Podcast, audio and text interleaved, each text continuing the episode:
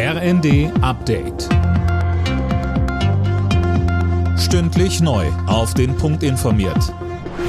Ich bin Philipp Rösler. Guten Tag. Frankreichs Präsident Emmanuel Macron ist wiedergewählt. In der Stichwahl setzte er sich mit rund 58 Prozent der Stimmen gegen die Rechtspopulistin Marine Le Pen durch. Fabian Hoffmann mit den Details.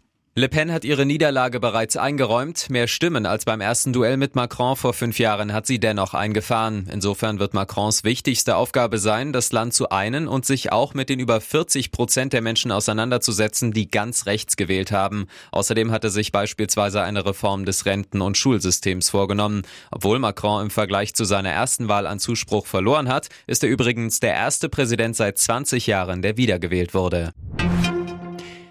In der Diskussion über die Lieferung schwerer Waffen an die Ukraine wird die Ampel einen eigenen Antrag in den Bundestag einbringen. Das kündigte Grünen-Chef Nuripur an. Die Unionsparteien hat der Außenexperte aufgerufen, über einen gemeinsamen Antrag zu verhandeln. Die USA haben der Ukraine weitere Militärhilfen und auch die Rückkehr von Diplomaten zugesagt. Das ist nach einem Besuch von US-Außenminister Blinken und Verteidigungsminister Austin in Kiew bekannt geworden. Eileen Schallhorn. Die US-Botschaft in Kiew ist seit 2019 unbesetzt. Blinken erklärte bei dem Treffen mit dem ukrainischen Präsidenten Zelensky, dass die derzeitige US-Botschafterin in der Slowakei den Posten übernehmen wird. US-Diplomaten werden ab dieser Woche bereits tagsüber in die Ukraine einreisen. Außerdem wollen die USA ihre Militärhilfen weiter ausbauen. Allein 300 Millionen Dollar will Washington Kiew für Waffenkäufe bereitstellen.